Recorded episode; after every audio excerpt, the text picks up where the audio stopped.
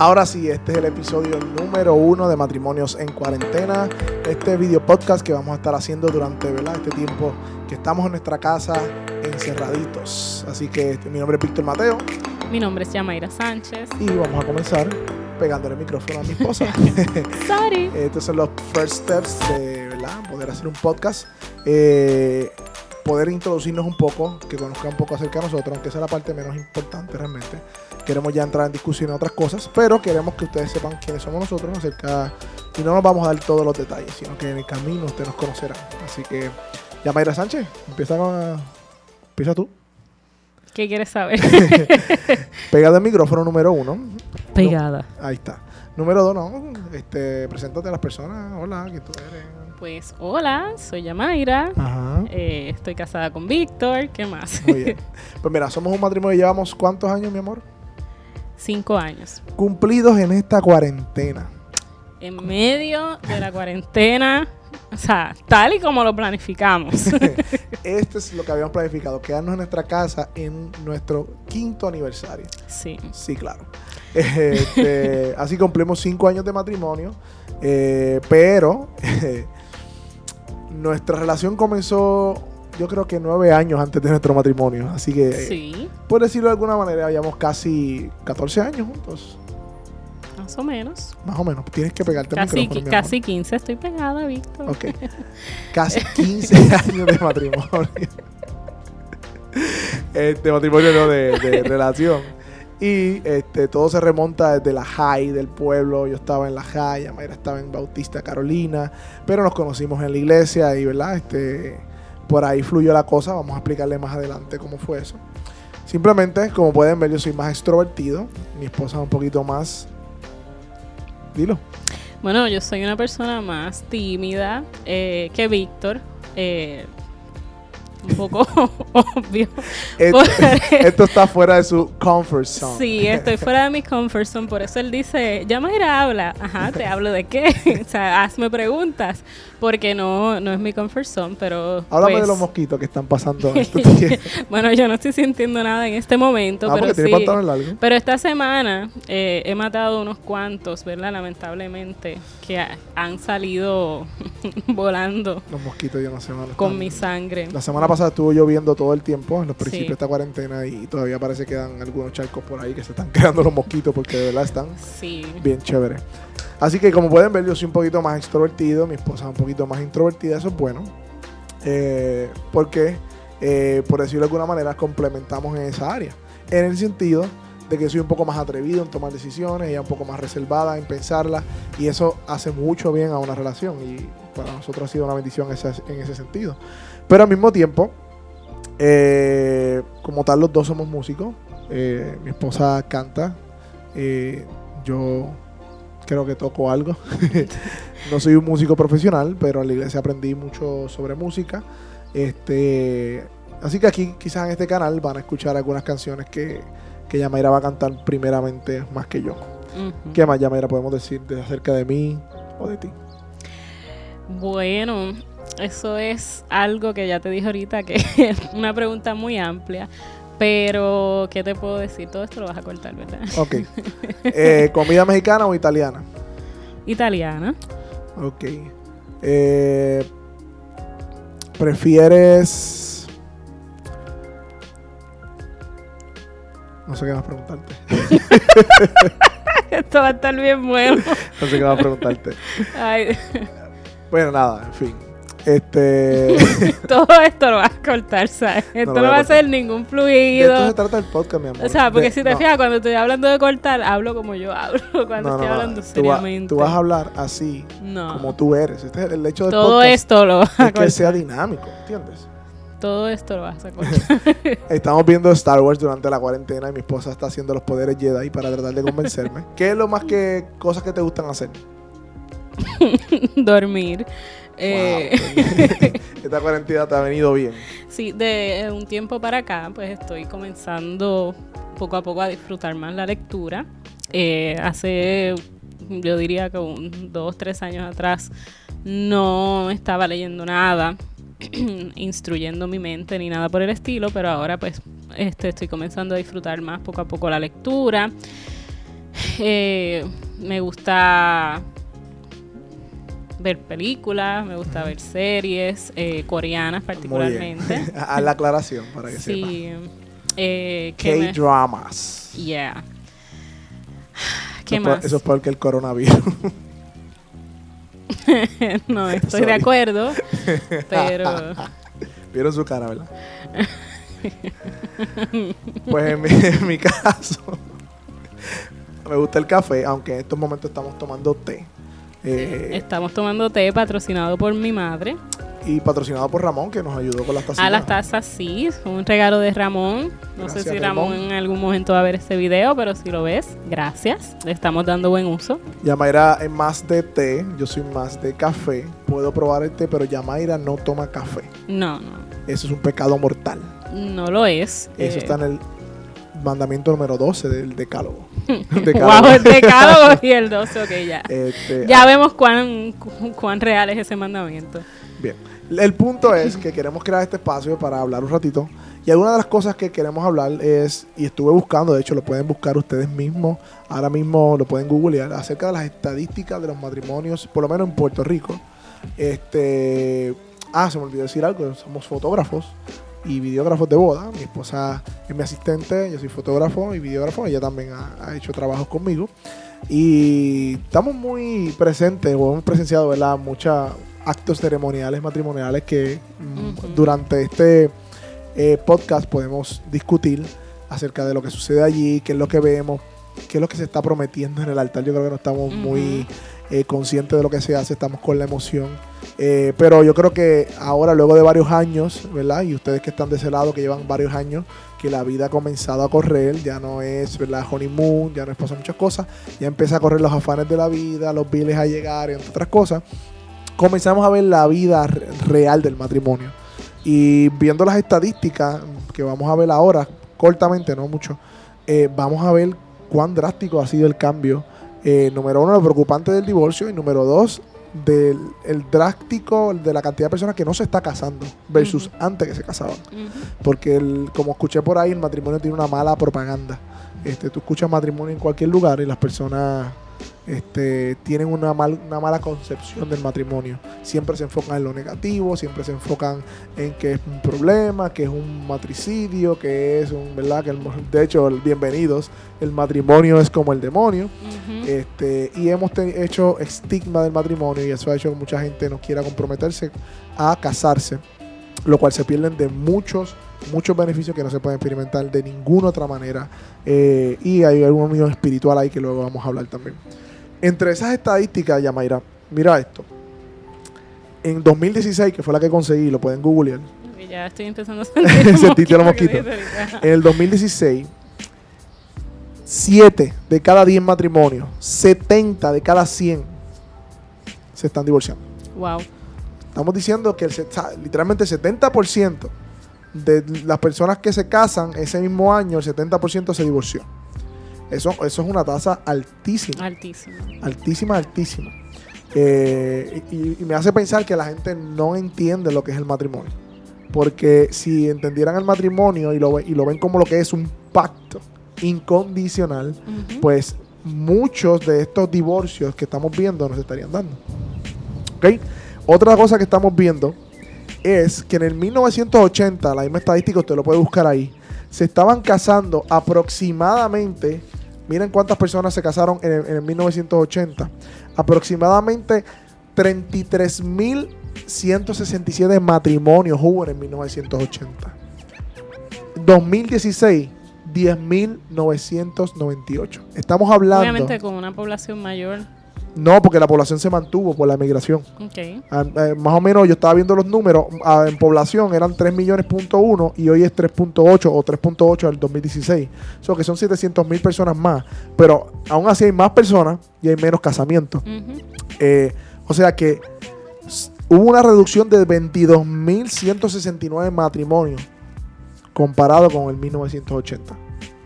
Esos son números alarmantes. ¿Qué nos dice eso? Eh, eh, ¿Qué nos está diciendo eso? Que la gente no se está casando. y, eso tiene, un, yo creo que una razón, podemos, ¿verdad? Tener diferentes teorías.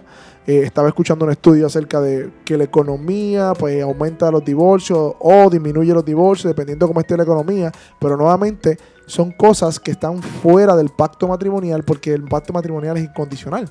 O sea, cuando nosotros juramos amor con, con una persona, es un amor eh, incondicional en dolor, en enfermedad, en salud, en, pobreza, en riqueza. Así que un factor económico aquí, aunque puede incidir, lo vemos, pero no debería ser la realidad de lo que se vive en, en lo que es el matrimonio.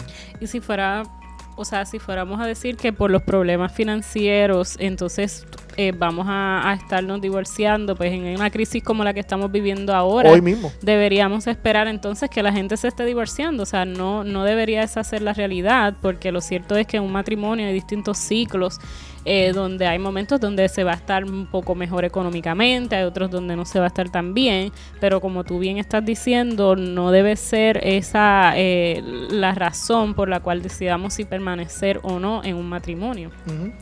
Y, yo quiero apuntar un poquito más hacia, hacia qué realmente eh, es el matrimonio y dónde comienza el matrimonio. lo primero que podemos decir es que ¿qué? ¿De dónde sale el matrimonio?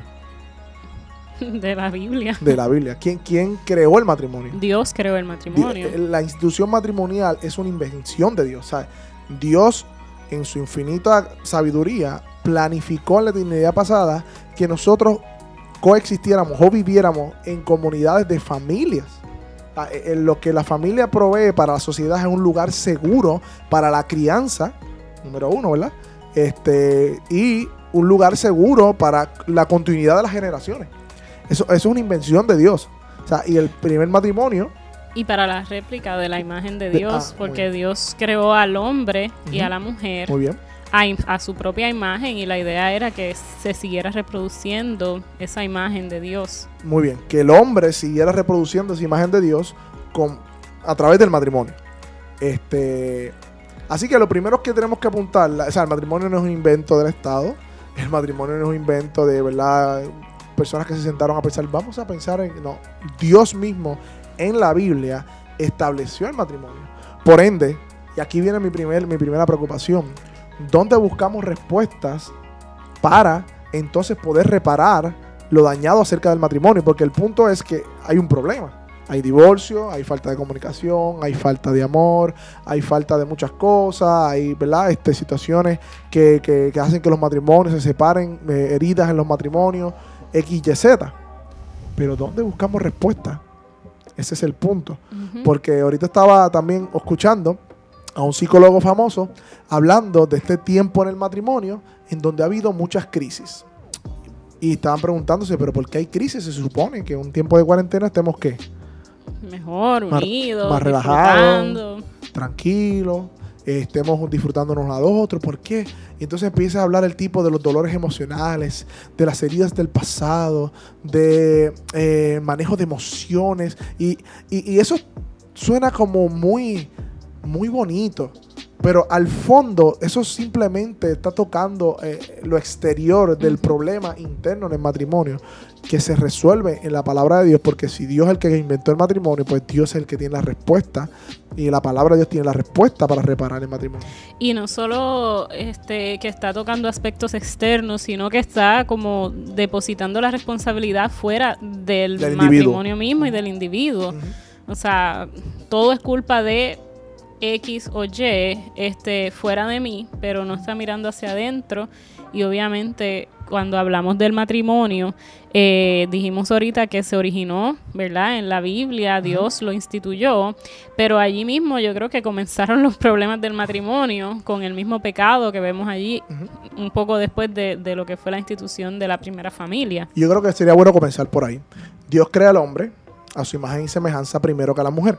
Eso lo vemos en la Biblia. ¿Qué pasa?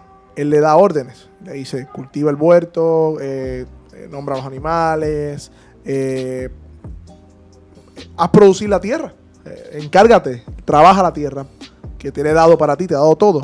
Adán hace todo eso, pero se da cuenta que no hay ayuda idónea. Dios lo hace caer en sueño y saca a la mujer ¿no? de una costilla para que sea carne de carne y hueso de mi hueso, como vemos que dice, y que esa iba a ser entonces su ayuda idónea. Que una que iba a estar al lado para ayudar a Adán a cumplir el, el cometido, el, el propósito de Dios para el hombre, que era multiplicar su imagen y, gobernar la tierra. ¿Qué pasa? Ya en el capítulo 3 de Génesis vemos que qué? Entra el pecado, y al entrar el pecado, que es la desobediencia, eh, culparon a Dios, o sea, eh, Satanás engañó a la mujer diciéndole que Dios era un Dios restringivo, restrin- ¿cómo es? Restrictivo Restrictivo. restrictivo que no quería que comiera del, del único árbol. Y primero le dijo de todos los árboles, cambiando las palabras de Dios. Era de solo uno. Este, y eso es lo que hace Satanás, siempre ve la, poner a Dios como el, el malo de la película. Eh, y que él trae la solución. Satanás le dijo, si tú comes, serás como él. Y esa desobediencia hizo que el hombre y la mujer cayeran de estado de gracia que estaban, eh, por así decirlo, y que entrar el pecado. Cuando Dios llama a cuentas a lo- al hombre, a la, a la raza humana, ¿por quién empieza? Por el varón. Y le dice que, ¿Dónde estás, Adán? y Adán le dice, pues me tuve miedo y me escondí. ¿Quién te enseñó que estabas desnudo? Tú eres desnudo y me escondí. Eh, y rápido echa la culpa a quién? La mujer. A la que me- mujer. a la mujer que me diste. La relación matrimonial comenzó a tener sus primeros problemas por el pecado. Y esa sigue siendo la misma razón por la que hoy los matrimonios tienen problemas. Porque dos pecadores se casaron para vivir en una misma casa. Y ese es el primer problema que tenemos con el matrimonio, que venimos con pe- expectativas erróneas. Y mucha gente va al matrimonio creyendo que va a encontrar qué. El príncipe azul, que va a hacerme feliz. Eh, donde se van a solucionar todos los problemas. A veces eh, muchos jóvenes se casan buscando huir de sus casas porque tienen problemas y entonces dicen, no, ahora voy a ser independiente, me voy a casar y aquí no voy a tener más problemas. Lo cual eh, es una- un cuento de hadas en el sentido de que cuando nosotros nos casamos son dos pecadores que comienzan a vivir juntos. Y en ese sentido, este, el, primer, pri- el primer problema que tenemos entonces es que ambos, tanto el hombre como la mujer, tiene pecado en su corazón. Y eso debe apuntar, número, número dos, al lugar de entonces donde comienza o debemos reparar. Es en nuestro corazón. La- el problema con la psicología y con toda esta, ¿verdad? Eh, babosada para mí, de que se levanta y que tratan de resolver los problemas del matrimonio, es que le echan la culpa al otro, le echan la culpa al exterior, a la crianza, muchas cosas, y sabemos que hay unas influencias y sabemos que todo eso, pero la principal raíz de los problemas y los conflictos están en el corazón. Están en que tú y yo somos pecadores y que necesitamos tanto la misma gracia de, de Dios para perdonarnos, pero esa misma gracia para los unos con los otros. Es curioso, no sé si cuando vamos a las bodas siempre oran y siempre dicen, lo importante es que Dios sea el centro de su matrimonio. Yo no he visto ni una boda, por lo menos cristiana, que no digan eso. Que Dios sea el centro de su matrimonio. Y ¿qué, qué te pasa por la mente cuando escuchas eso? Bueno, lo primero que, que significa que Dios es el centro, porque ¿Con te qué se dicen come eso? Ajá. que mucho se repite, ¿verdad? Pero ¿con qué se come? ¿Qué significa entonces que Dios sea el centro de tu matrimonio? ¿Qué significa es que la soga de qué? De tres dobleces es difícil de partir. Y toda la simbología que le metemos en el matrimonio, ¿qué significa eso? De que Dios sea el centro. Sí, no, y, y una, una cosa que por lo menos yo puedo notar cada vez que presencio una ceremonia de bodas es que se repite mucho este texto de que el marido que ame a su esposa y la esposa que se someta, ¿verdad? Este sabemos que es algo eh, mutuo, entonces siempre como que en ese mandato de- del amor del esposo a la esposa y de la sumisión de la esposa hacia el esposo, como que no son muy claros, este, y tratan como que de eh, en cierta medida eh, pasarle un pañito, ¿verdad? Porque se escucha fuerte. Por la, pre- por la presión del posmodernismo, de la Claro, del cultura. modernismo, o sea, eh, te dicen que Dios es el centro y cuando te hablan de las instrucciones claras Que de Dios la da, palabra que, que Dios, Dios da, da. entonces tratan como Bueno, que yo de el centro, pero, a mi manera. Ajá. Este, yo creo que, que la clave del. Para, eso es otro tema que vamos a tocar. Pero que Dios sea el centro, yo creo que la, la clave de todo esto es el evangelio eh, en el matrimonio. Y mucha gente dice, pero ¿cómo que el evangelio en el matrimonio? Y, y yo creo que es importante aquí eh, aclarar, ¿verdad? Eh, que nosotros como creyentes que, que estamos casados, el evangelio debe ser el centro de nuestro matrimonio, pero debemos entender el evangelio para poder aplicarlo a nuestra vida. Y el evangelio es noticia, ¿verdad? De que no hubo mérito en nosotros, éramos pecadores, merecíamos el infierno, merecíamos el castigo de Dios y la ira de Dios, y a pesar de todo eso y a despecho de nuestra falta de, merecimiento de mérito, Dios aún así entregó todo lo que tenía, que era su Hijo unigénito, para redimirnos a nosotros. O sea que no es por jactancia, no hay nadie aquí que yo pueda decir, yo me gané la salvación, yo me lo merecía. Eh, no, es un negocio que se hace, no es un parte y parte, es que simplemente fuimos perdonados y salvados por gracia. Y gracia literalmente darnos lo contrario a lo que nos merecemos. Si entendemos eso, ese es el mensaje del Evangelio. Y por ende, el Evangelio hay gracia, hay perdón, hay eh, reconciliación, hay redención, hay remisión de pecado, hay, hay se cubre el pecado con, amor, hay eh, paciencia, hay entrega. Vemos todos los aspectos del, Evangelio en Cristo aplicados al matrimonio. Así es que, así y de esa manera, en esa convivencia, con eso en mente, es que podemos entonces ser un matrimonio eh, centrado en el Evangelio. Claro, pero para hacer eso entonces uno debe entender el Evangelio, entenderlo bien y saber que luego de entenderlo debo llevarlo a la práctica en todas las áreas de mi vida, incluyendo el matrimonio. Porque vemos el Evangelio como algo que sucede en el momento de mi conversión. Oh, creí en Cristo, eh, me salvó de mis pecados, ahora qué, ¿verdad? Y, y continuó la vida sin necesariamente entender que ese Evangelio afecta todas las esferas de mi vida que el Evangelio no es la puerta que entramos al cristianismo, sino que es el camino por el cual andamos. Eso lo, he escuchado. Y, esa es la clave, yo diría aquí. Entender el Evangelio no solamente como la puerta, sino como nuestro estilo de vida, es, es la única alternativa eh, que garantiza un matrimonio fortalecido en cual Dios es el centro y que Dios es glorificado. La única manera de glorificar a Dios en el matrimonio es teniendo el Evangelio como el centro. Y eso implica conocerlo, crecer en él, porque el Evangelio tú no, tú no te gradúas del Evangelio. uno crece en el Evangelio y uno vive en ese Evangelio. Eh, y como dije, el Evangelio es la noticia de perdón, de gracia, de amor, de misericordia. ¿Cómo se ve eso en el día a día? Cuando yo entiendo el Evangelio, que soy un pecador y que merezco el infierno, pero que Dios me salvó por gracia, eso me, eh, tener eso en mente me va a ayudar a que cuando yo tenga un conflicto con mi esposa, y yo me sienta de alguna manera o ella se sienta de alguna manera herida por el cónyuge, por su pareja, y sienta rencor en su corazón o molestia o coraje, porque ¿verdad? me faltó respeto, no hizo lo que dijo que iba a hacer, me dejó arrollado, me dejó arrollar, X, Y, Z, todas las situaciones que ocurren en el matrimonio. Cuando sucede eso y en tu corazón hay amargura y rencor por eso, cuando tú tienes el Evangelio en tu mente, tú dices, bueno, yo he sido ofendido, pero yo soy un pecador. Por ende, mi enfoque es que yo merezco más de lo que me hicieron. A, veces dicen que la gente se molesta cuando hablan mal de ellos. Y hay un dicho que dice, o no recuerdo quién dijo, dale gracias a Dios que no te conocen realmente, porque si te conocían realmente hablaran mucho más mal de lo que te hablaron. Y de la misma manera, cuando somos ofendidos, nosotros merecemos mucho más que eso. El problema es que la psicología nos ha hecho víctimas y todos somos víctimas. La, víctima. eh. Yo soy víctima y es víctima. Y nos hacemos víctimas en el matrimonio y no tenemos la perspectiva correcta del Evangelio de que todos somos pecadores y merecemos el infierno. Y si tú comienzas desde el piso, se va a hacer más fácil doblegar el orgullo que creerte que mereces respeto de tu esposa, creerte que mereces respeto de tu esposo, creerte que mereces X o Y cosa, que cuando esa otra persona te ofende, te sientes indignada, indignado, porque te crees más de lo que eres.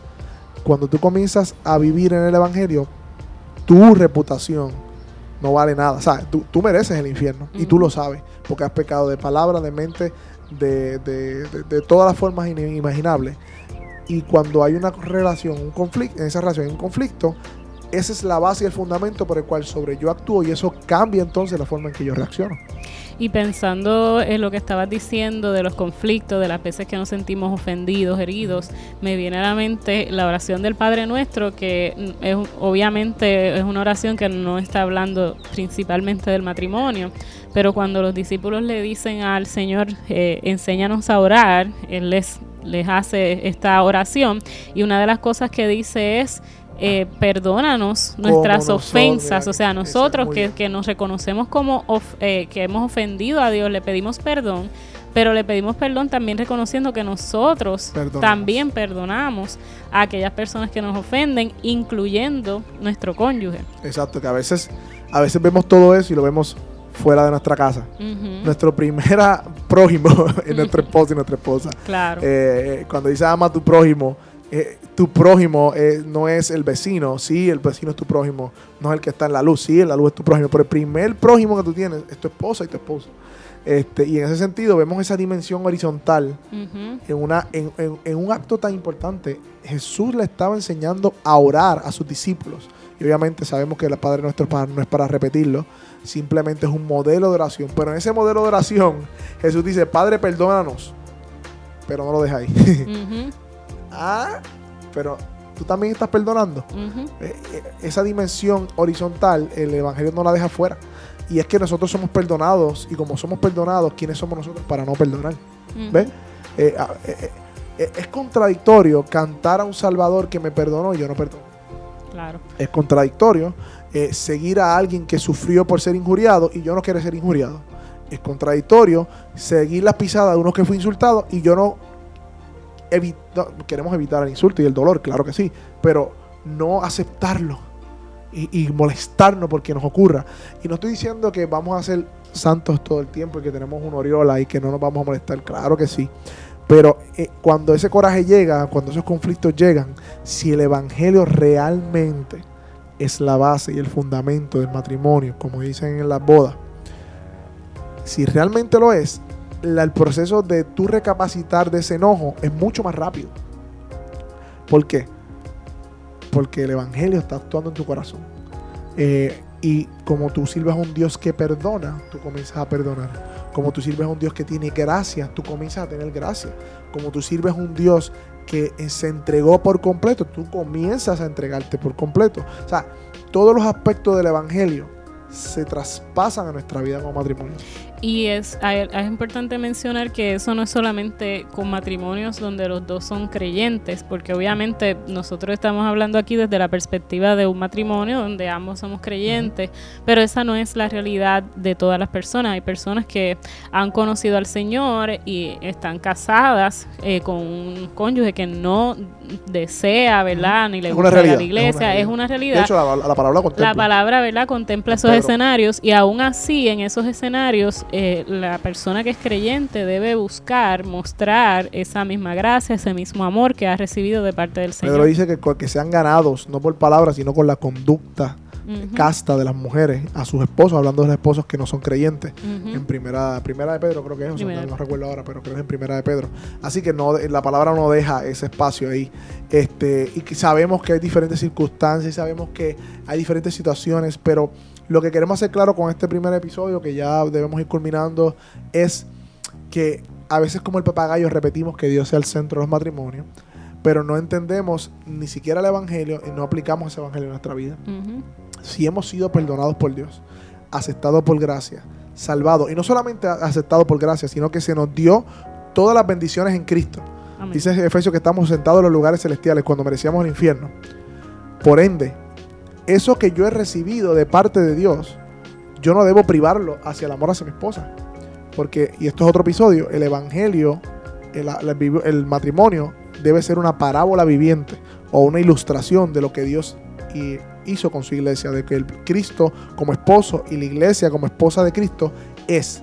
Así que el matrimonio tiene un, significado mucho más profundo que simplemente una relación civil donde se tienen hijos y se re- procrean regeneraciones, sino que el matrimonio está llamado a ser una parábola viviente del Evangelio eh, o de lo que muestra el Evangelio de cómo Cristo amó a la iglesia y se entregó por ella y cómo Cristo se somete a ese Dios. Así que básicamente eso, yo creo que hemos hablado suficiente. Yes. Esta es la base, eh, por decirlo de alguna manera. Eh, vamos a seguir expandiéndonos o expandiendo estas verdades. Eh, y queremos que tú, que estás allá, puedas comentar si se entendió, si les gustó, si pueden compartirlo y todo lo demás. No sabemos si este proyecto va a ir más allá de la pandemia y la cuarentena que tenemos, eh, pero sí queríamos sacar este espacio para hablar un ratito sobre esto. Gracias por escucharnos y que Dios les bendiga. Esto es matrimonios en cuarentena. Jo, jo, jo.